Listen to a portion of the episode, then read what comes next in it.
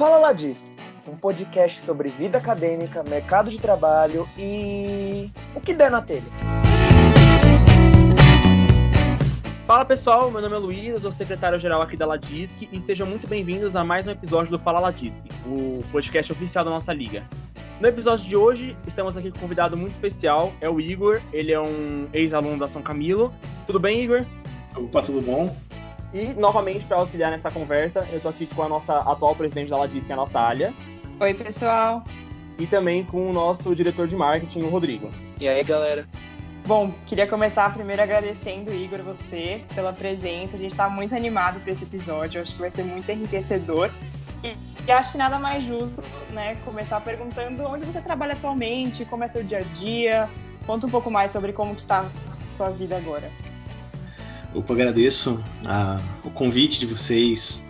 É, é bastante é, enriquecedor o pessoal da biomedicina ter algum, algumas atitudes assim de podcasts, eu fui da, da Ladisca muito tempo atrás, ainda quando estava se formando. Então é, é, bem legal ver essa evolução das ligas acadêmicas agora da São Camilo. Então, parabéns pela iniciativa de vocês.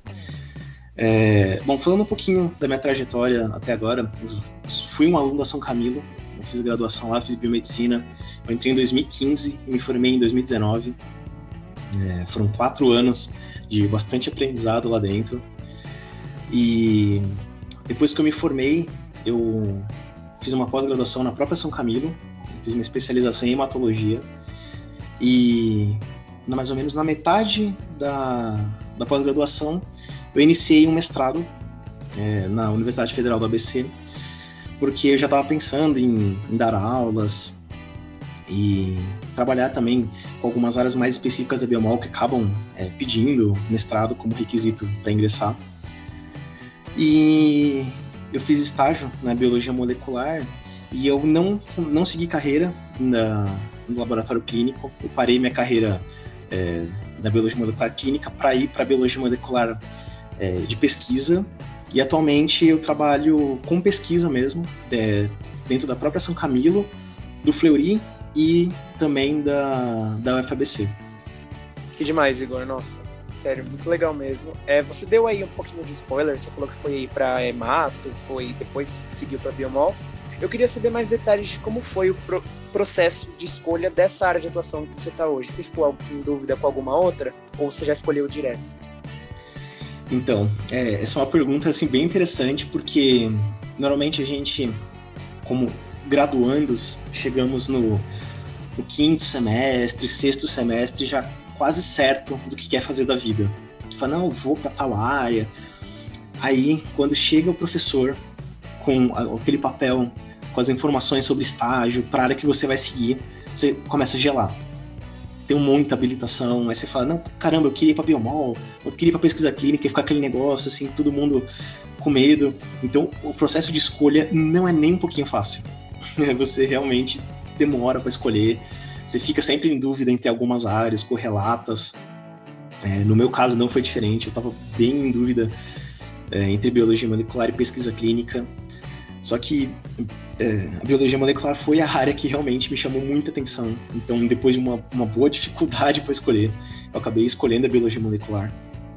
E como eu tive uma oportunidade de fazer uma pós-graduação é, na São Camilo, eu acabei fazendo hematologia mais para complementar a o meu estudo de biologia molecular, já que a maior parte das amostras que a gente usa é proveniente do sangue, então acho que a hematologia foi uma área que mudou bastante é, o meu conhecimento em relação a essas amostras biológicas, que a gente trabalha muito com sangue, mas não tem uma noção de coleta de sangue, de banco de sangue e tudo. Então foi uma área que acabou enriquecendo muito o meu currículo na biologia molecular. Então não são áreas distintas que eu vou seguir, eu acabei usando as duas para se correlacionarem mas o processo de escolha é bastante difícil, é bastante complicado. E quando você finalmente fala, não, é para essa área que eu vou, aí você acha que tá bem, mas você sempre conhece outra área interessante e acaba ou migrando ou fazendo é, em paralelo, então não é uma coisa muito fácil assim de escolher. Meu, eu acho demais a gente ter essa, essa visão de fora, porque eu mesmo, estando no quinto semestre, eu tô em dúvida, tipo, no mínimo umas quatro áreas de atuação, assim, que eu tô interessado em saber mais, sabe, correr atrás. Meu, é muito difícil mesmo. Não, é, é, é, é assim mesmo, isso é natural, é totalmente natural. você fala, não, eu quero ir para essa área, tudo, aí você fala, não, mas se eu for para essa. Então, acontece muito da pessoa ter dúvida entre análises clínicas, é, imagem, biologia molecular, análises bromatológicas, e são áreas que você acha que não são correlatas, mas tem uma certa relação entre elas.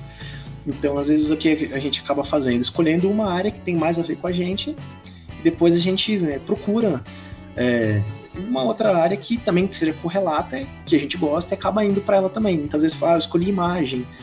Aí você acaba escolhendo é, algumas outras áreas dentro da imagem mesmo para acabar seguindo. Então não é uma escolha fácil. E não vai ser, vocês vão ver até, até o momento que vocês terminarem os estágios, você falar, mas é isso mesmo que eu quero fazer? E às vezes é, às vezes não é, e tipo, não tem problema nenhum nisso. É, eu achei muito legal que você falou que é, você acabou indo para hemato e você achou que não tinha nada a ver, mas no final super complementou, né? Quando você realmente foi para biomol, que era a área que você realmente se identificou, que querendo ou não, né, foi super importante aí como, como um plus, então eu achei muito bacana isso também. Não, não, isso é, isso é bem legal mesmo, porque a gente fala, putz, mas hematologia em biomol não tem muito a ver, pior que tem. É, dentro da, da pós-graduação de hematologia, eu descobri uma área que é a área de banco de sangue que a gente acaba não abordando muito na graduação, até porque é uma área bem específica. E nessa área de banco de sangue, a gente viu muita, muita biologia molecular por causa de testes que a gente tem que fazer pré-transfusionais. E foi aí que eu falei: caramba, tá bem correlacionado. Então, isso realmente é, acrescentou muito na minha, na minha formação como biologista molecular. E por mais que eu visse muita gente falar, não, mas não tem nada a ver, não é correlacionada, no final é. E ajuda bastante. Mesmo não indo para hemato, foi muito enriquecedor pro currículo. Bom, Igor, agora depois dessa explanação toda sobre a agitação e tudo mais, o que a gente quer saber mesmo agora é como foi é, esse período depois que você escolheu a agitação, é, tá com o diploma na mão e deu de cara com aquele mercado de trabalho enorme. Como é que foi essa, essa esse primeiro contato, sabe? Como é que você sentiu, o que, você fez, o que você pensou na hora? esse é o momento mais difícil para qualquer área, independente se é um biomédico, um advogado, um dentista, até mesmo um médico. Eu acho que é o momento mais complicado, porque você às vezes está formado, está com diploma, está com conhecimento assim não muito aprofundado, porque querendo ou não você fez basicamente seus estágios, então você tem uma boa noção do que é, mas você ainda não não tem uma vivência muito grande e muitas vezes você fica desempregado. Isso acontece muito. Então, você tem aquele primeiro choque de realidade, né? Tipo, caramba, agora eu tô formado. Caramba, agora eu estou formado, o que, que eu vou fazer da minha vida? Então a gente tem esse primeiro choque e isso é muito natural. É, como eu tinha decidido não continuar é, na parte de laboratório clínico, pegando aquele monte de amostra, então foi onde que eu parei, sentei, conversei com alguns professores, não foram poucos não, foram uns oito professores que eu conversei, e decidi fazer o mestrado para atuar né, numa área mais específica da biologia molecular ou então até dar aula. Então eu tive que parar um momento para ver o que eu queria, então isso demorou mais ou menos um mês, foi até um pouco rápido, mas eu, eu demorei um mês ali para ter essa, essa noção do que eu iria fazer. Tendo isso em mente, eu sentei, vi as opções e comecei a, a lutar para isso. Fiz um processo seletivo lá na Federal do ABC, fui aprovado e iniciei um, um mestrado antes da pandemia, em fevereiro de 2020. E nesse momento, assim, que as pessoas ficam muito, assim, agitadas, desesperadas, falam, caramba, não fiquei no estágio, no lugar que eu estava estagiando, eu acabei é, ficando desempregado, então é, essa parte que mais dá dúvida, você tem que parar mesmo, às vezes sentar, tipo, nem que for um mês e colocar no papel tudo que você quer, para onde você quer ir e principalmente conversar com pessoas que te ajudem a trilhar esse caminho. Aí acho que é, é, esse é o ponto que, o, que qualquer pessoa recém-formada tem que parar e pensar. E o meu não foi diferente. Tive que parar, pensar, conversar com pessoas, aí então tomar as decisões e continuar seguindo o caminho que eu tô hoje. É muito bacana você falar isso, porque às vezes a gente fica com essa sensação que assim, um dia depois da formatura já tem que estar tá com tudo decidido, né? Tipo, ah, vou fazer isso então agora e tal. Mas achei muito bacana você falar que você foi atrás é, de professores para conversar, para ouvir a opinião de outras pessoas. E meio lógico, a gente tem que tomar uma decisão, mas sem essa, essa pressa assim de, nossa, tenho que decidir a minha vida agora em 10 minutos, né? Então, já, já puxando é, o que você falou, que conselho você daria assim para os alunos que estão na graduação para eles se darem bem nesse, nesse começo de carreira, para entrar no, no mercado de trabalho? O que, que você acha que o aluno pode fazer que vai ser um diferencial? Que, assim, pode ser um benefício independente da área que ele vai seguir? Olha, são muitas e muitas dicas que eu posso dar é, com a vivência que eu tive tanto antes da graduação, quanto durante, quanto depois da graduação, quanto agora no mestrado. São várias coisas que a gente precisa fazer. Agora falando um pouco mais específico só para os biomédicos, que quando você se forma, você cai num, num limbo, às vezes. E nisso você se depara com um monte de gente que também está desempregada nesse mesmo limbo. Então você precisa se destacar de alguma forma.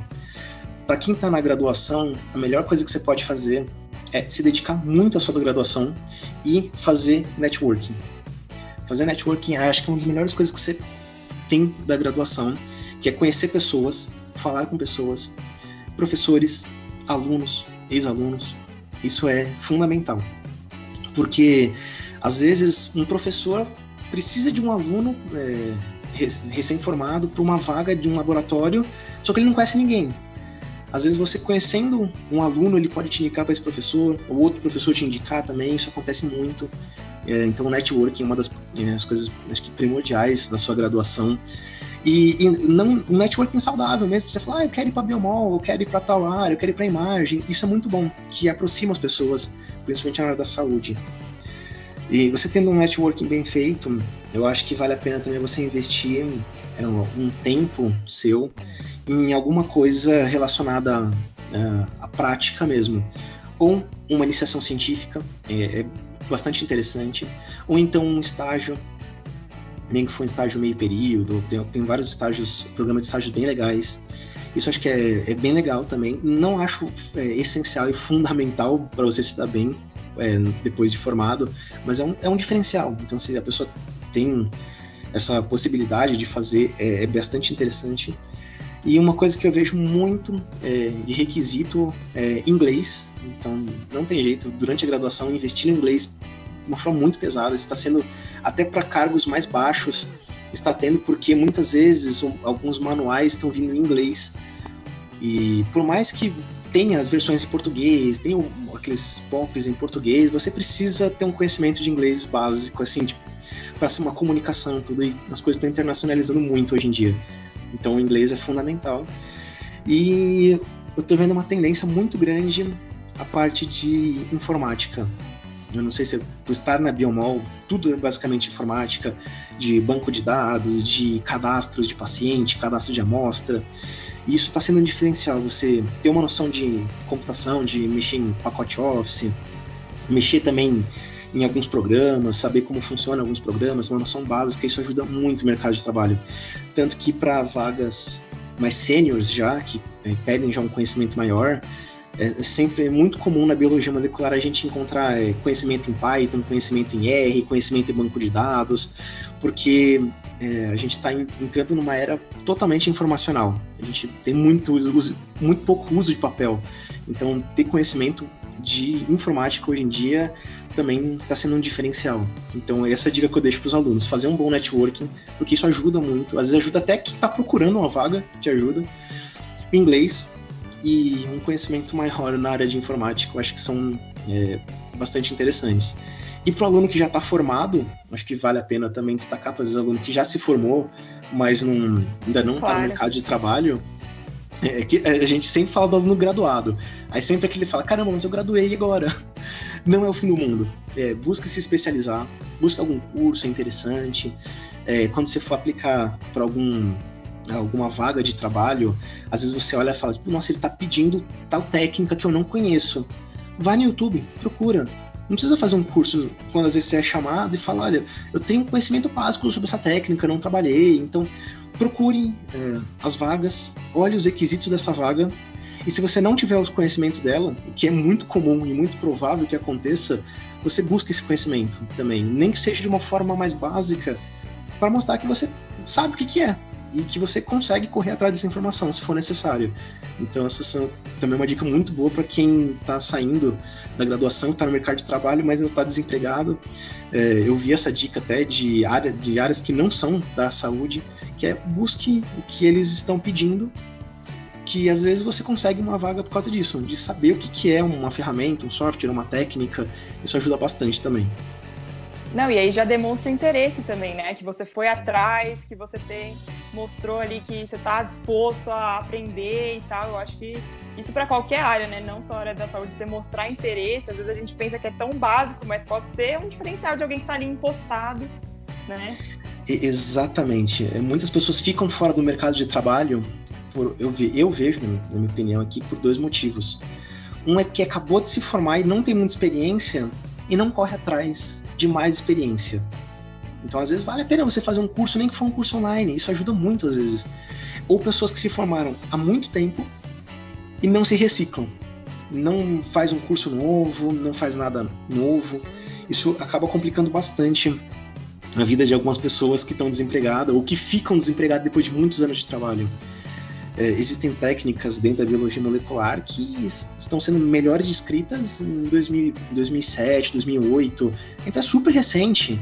Eu, eu estudei algumas técnicas que foram descobertas, descobertas não, né, mas mais bem descritas há quatro anos atrás. Então uma pessoa que se formou há cinco anos já não teria isso na faculdade.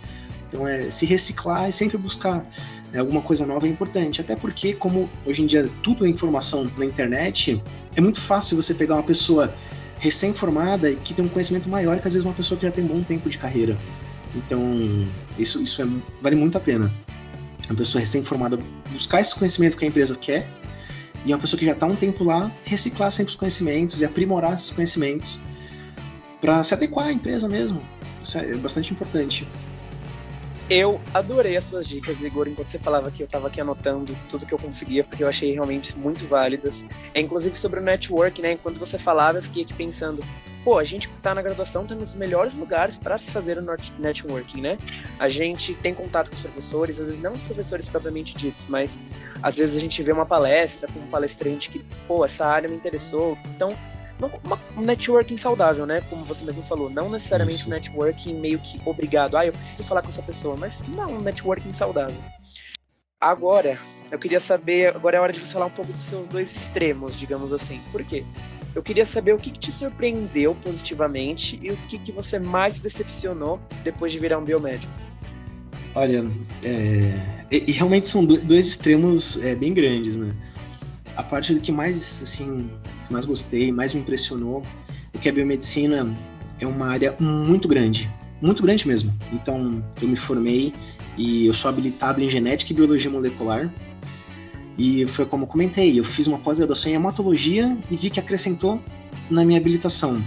Eu vi agora, no mestrado, eu estou tentando ir para uma área mais de bioinformática, que eu nunca imaginei na graduação poder ir para bioinformática fazendo biomedicina.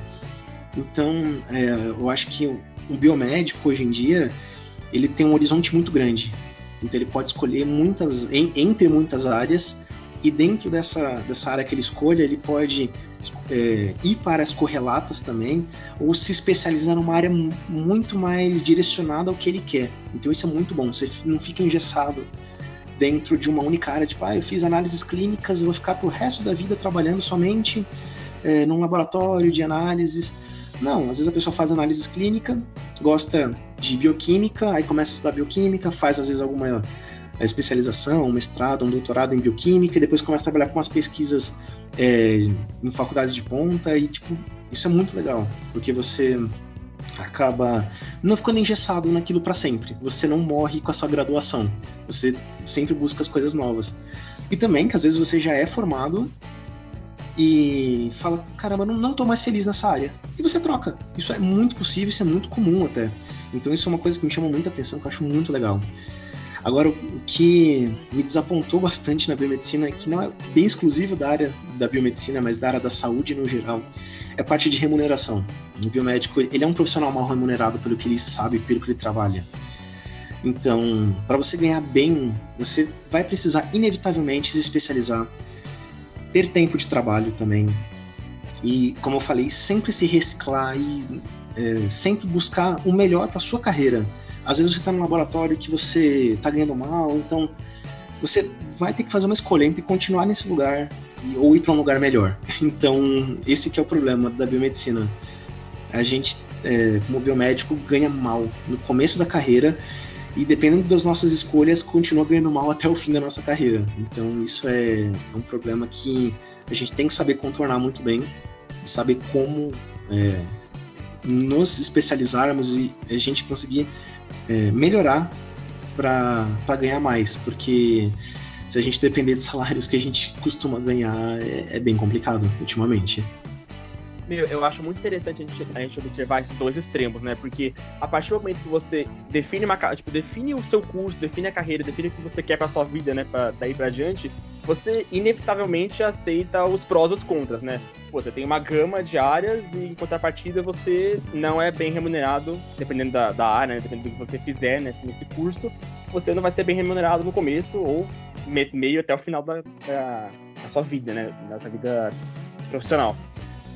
E eu acho muito legal a gente falar isso, porque a gente pode meio que evitar isso, né? Tem, tem uns, uns atalhos que a gente pode tomar, que é fazendo curso, networking, aprender uma língua estrangeira, isso é bem bacana. Bom. Não, é exatamente isso. Só fazer um comentário antes, que é, aquilo que eu comentei de às vezes o profissional não se reciclar está muito relacionado a profissional ganhar mal. Então, às vezes o profissional tem, sei lá, 5, 6 anos no laboratório, mas ele é aquele, é aquele profissional que não sabe muitas outras coisas, ele está sempre engessado naquilo que ele faz, e isso dificulta muito que ele cresça e ganhe melhor também. E às vezes isso é um, é um complicante até para a área como um todo, né? Você às vezes tem muitos biomédicos, só que esses muitos biomédicos, pouquíssimos deles acabam é, se realmente se interessando pela área e se aprimorando. Então às vezes a gente tem um mar de biomédicos das diversas áreas que acabam sendo aqueles é, profissionais medianos. Então, vale muito a pena é, você investir na sua carreira se é isso que você quer, porque inevitavelmente investindo na carreira e com o tempo você acaba crescendo. Não, não, não, não é uma coisa que é, você investe e é uma perda de tempo. Se você quer, você ganha mesmo. Só que esse é um problema de início de carreira que afeta muita gente da área da saúde, principalmente o biomédico. Exato, Igor. Enquanto você falava dos prós, eu fiquei aqui pensando, eu achei demais isso que você falou, porque muitas vezes a gente pensa, ah, sei lá, fiz estágio em análises clínicas. Não quer dizer que eu vou ser obrigado para sempre, até quando eu me aposentar, a trabalhar com análises clínicas. Eu acho essa possibilidade de, ah, não estou gostando mais, não faz parte da minha realidade, trocar e tá tudo bem, não precisa ser uma morte, sabe? Ai, meu Deus, vou ter que trocar, vou começar tudo de novo.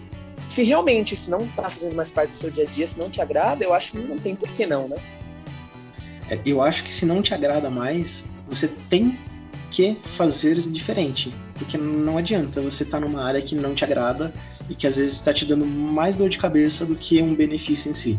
Então, é, para os biomédicos recém-formados e já há muito tempo formados, a troca de área é uma coisa até natural, que às vezes faz até bem para a pessoa. E às vezes tem pessoas que não, que adoram o que faz e fica a vida inteira. Então não está errado nenhum nem outro. Depende muito de cada pessoa, do que, que ela quer trilhar.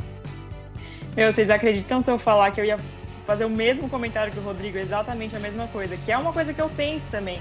Sabe, às vezes a gente vai para uma área, até não só nos estágios, mas segue ali depois da graduação, olha e fala, meu Deus, não é isso. E aí começar do zero uma outra área, mas por um lado eu acho que nem é começar do zero, porque toda experiência, né, é válida, mesmo que seja em uma área diferente. E é muito o que você falou, Igor, assim, não adianta nada você ficar numa área que você vai ser infeliz, né, pro resto da vida né, naquilo. Então, muito bom saber que é comum isso acontecer, né, que as pessoas mudam de área. Eu acho que é uma, um pensamento que a maioria dos estudantes deve, por, em algum momento, pensar isso, tipo, meu Deus, e se eu, e se eu mudar, né? Então, acho que é muito legal você falar que, inclusive, esse é um dos pontos positivos, né, de ter essa, essa gama aí de, de carreiras e tudo mais, bem legal. É interessantíssimo, porque as pessoas acham que formou, morreu com aquilo. E eu conheço é, médicos que não são mais médicos, porque não quer mais.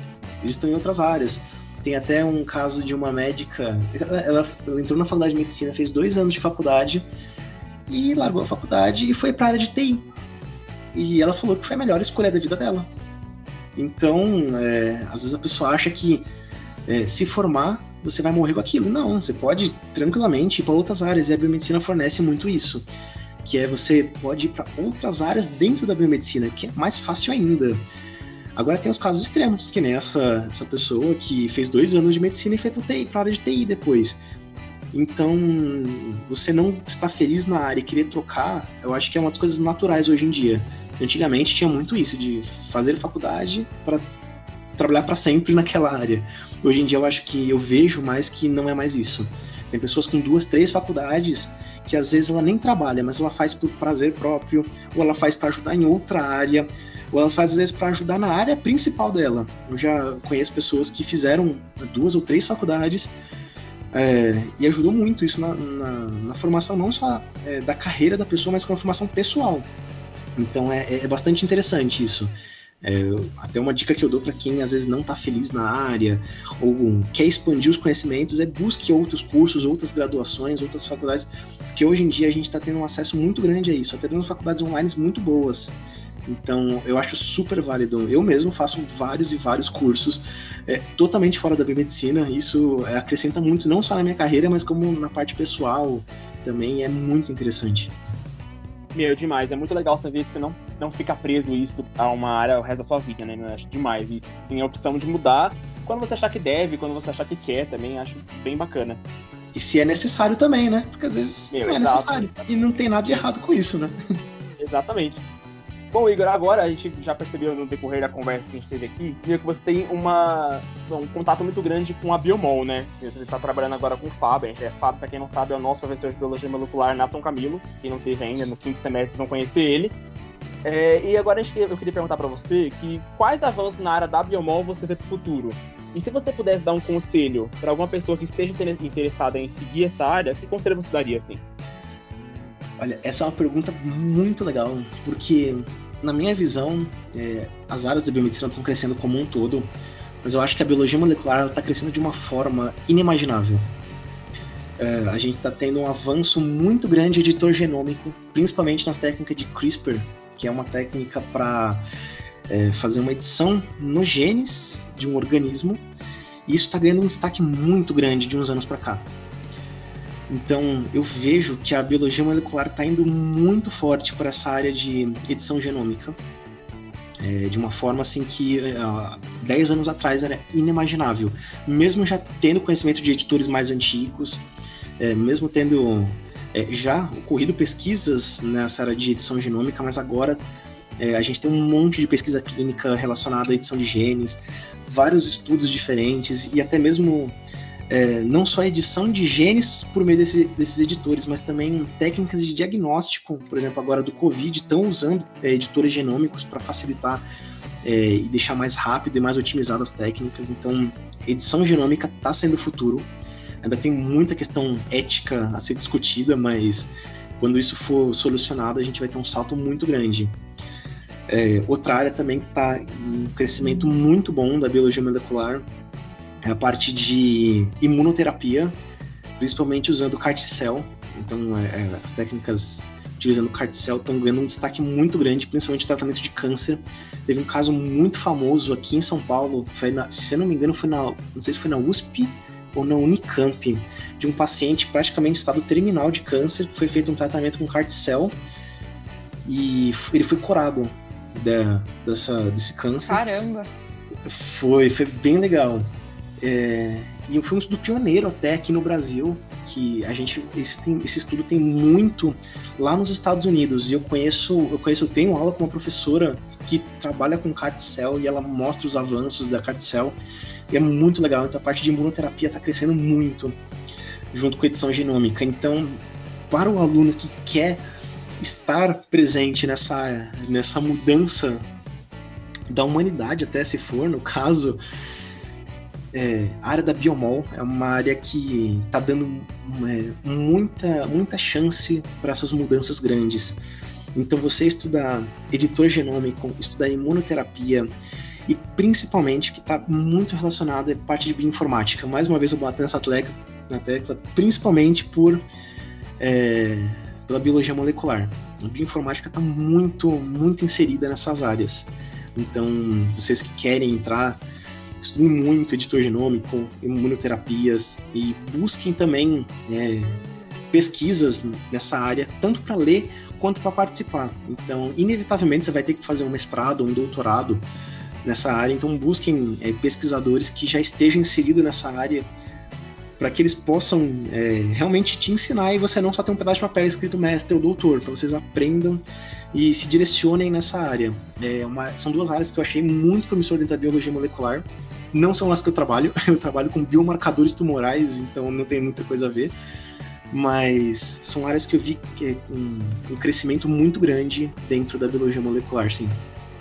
Muito bacana. É, eu acho que assim, é, de maneira geral, claro que todas as, as, áreas têm seus crescimentos, né? Faz parte Sim. aí, a ciência vai evoluindo.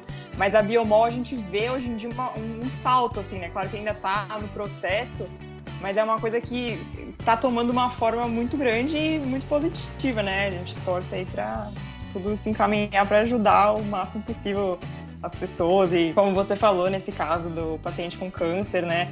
Eu acho que é um, uma coisa totalmente nova e que pode mudar muito a ciência nos próximos anos. E, e, perguntando agora um pouquinho mais, você comentou que né, você foi para essa área de pesquisa, que você pensa em seguir é, a docência. O que, que te motivou? É, foi algum professor? Foi algum? Foi a vida mesmo? Quais foram as suas influências?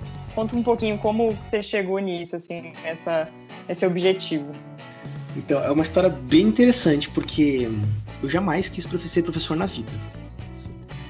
Não, ser professor para mim, nunca, jamais.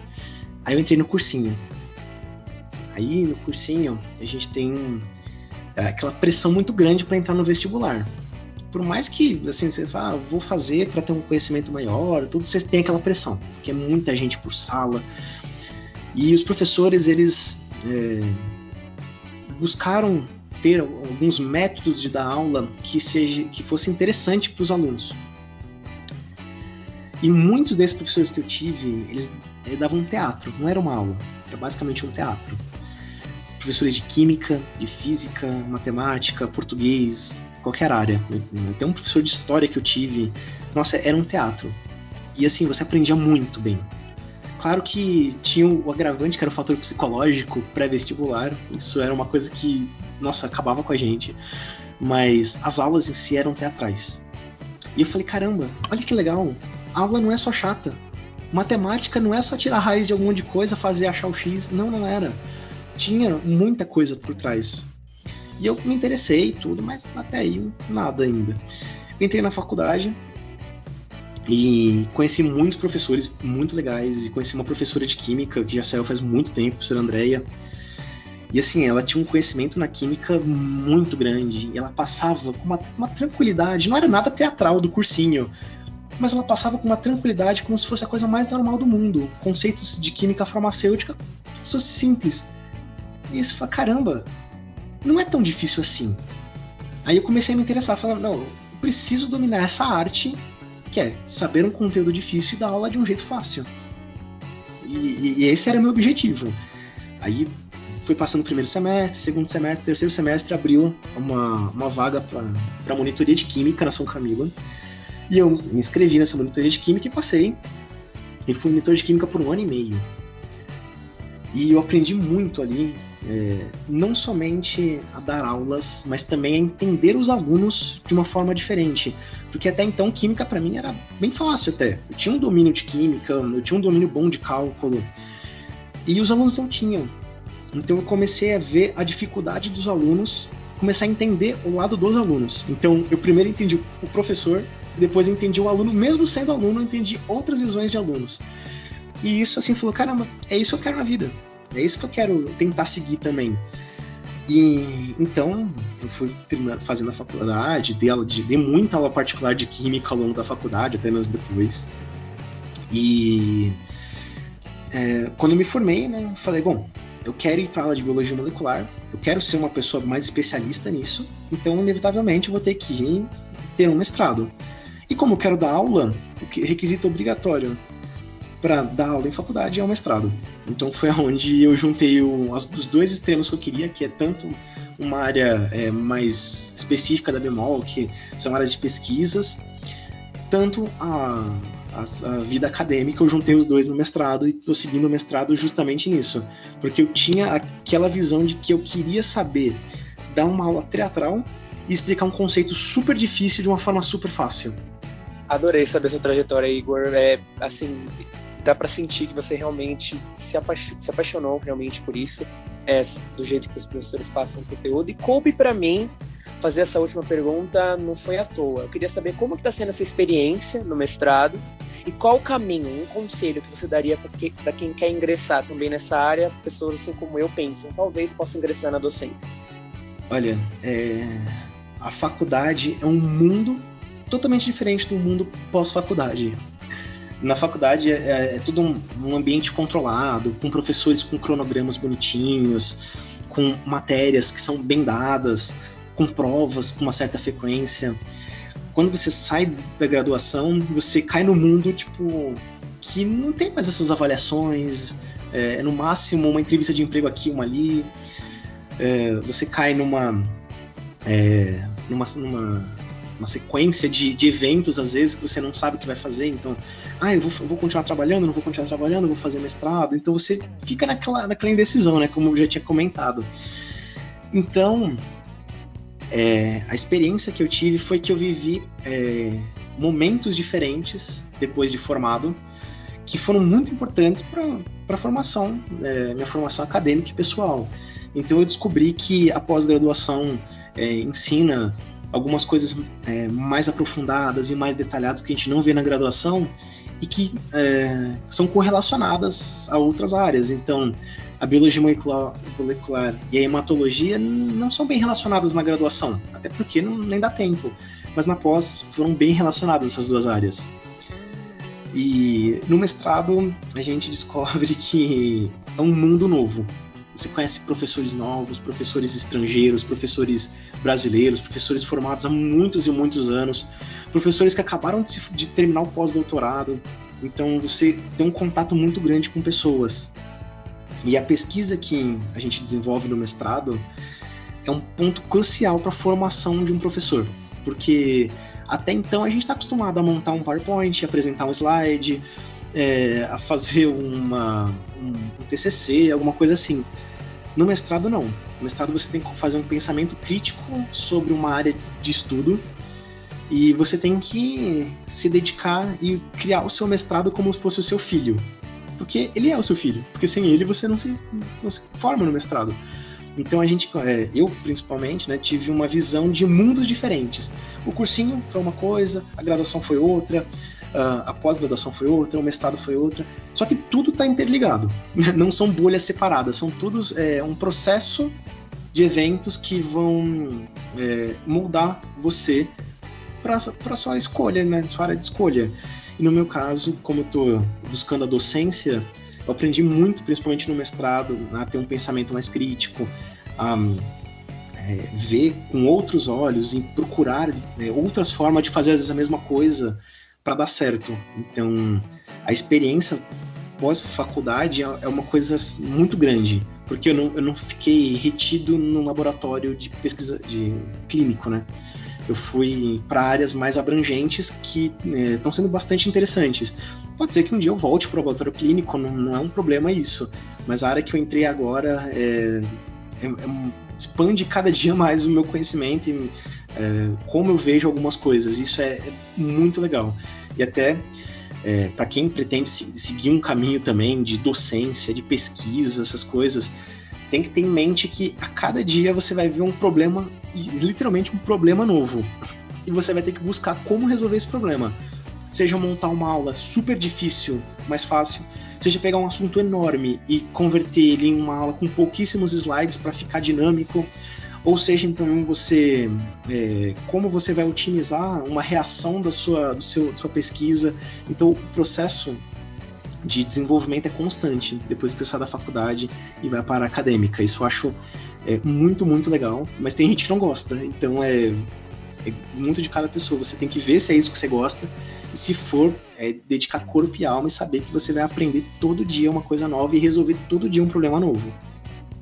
Gente, esse final que o Igor falou foi praticamente aplicado a mim, porque praticamente, é, igual o Rodrigo, eu também penso, uma das áreas que eu tô levando em conta pro futuro é a docência, né? E, meu, é muito legal ver isso, que você tem que meio que, é, é, como posso dizer, abrir sua cabeça para tornar um assunto fácil, não, ao contrário, difícil, fácil, é, montar slides de menos slides para explicar uma mesma matéria. Eu acho muito legal isso, sério. E isso é muito comum acontecer, seja na defesa é, do TCC de vocês, ou da, dissertação de mestrado, ou então numa aula que vocês vão dar, vocês vão ter sempre que ver esses problemas, seja ele qual for, e tentar simplificar. Tentar dar um jeito de fazer funcionar. E é isso que eu, que eu é, vivenciando muito na, na minha é, pós-graduação, assim. É, problemas que aparecem a gente precisa solucionar de algum jeito e a gente vai buscar a melhor forma de fazer isso. Isso é muito comum. É que não é, aquela, não é só entender, né? É entender e saber passar para frente aquilo de uma forma que fique claro para quem você está passando, porque às vezes é uma pessoa que não tem conhecimento, às vezes é uma pessoa que tem, então não é só entender aquilo, né? É um processo mesmo. De... Exatamente. Colocar no lugar do outro. Exatamente, tem que sempre se colocar e saber que é um processo, porque às vezes você trabalha com pessoas que são muito gabaritadas numa área, mas não na sua. E às vezes vocês dois precisam fazer um, resolver um problema juntos. Então, é, ter essa forma de explicar, às vezes, para uma pessoa que é super gabaritada, mas explicar de uma forma simples e rápida, eu quero, eu preciso fazer isso. E essa comunicação também é uma coisa muito importante que, eu estou vendo, né? Depois que a gente termina a faculdade. E abre muitas portas. Acho que quando você faz um mestrado, é, um mundo novo surge para você. Você pode não seguir a pesquisa, você pode não seguir a área acadêmica, você pode até voltar para o laboratório. Isso é muito comum. Um profissional fazer um mestrado e voltar para o laboratório clínico.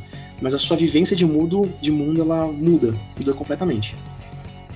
Bom, gente, eu acho que a gente conseguiu dar uma visão bem geral do, da vida do Igor pós-faculdade, na faculdade, que ele fez, as escolhas que ele fez, né? Meu, eu achei sensacional porque a gente conseguiu abordar muitos temas diferentes. Tipo, ele falou de biomol, ele falou de hemata, ele falou de docência, ele, ele deu dica de como se preparar na, na graduação para o mundo afora, né?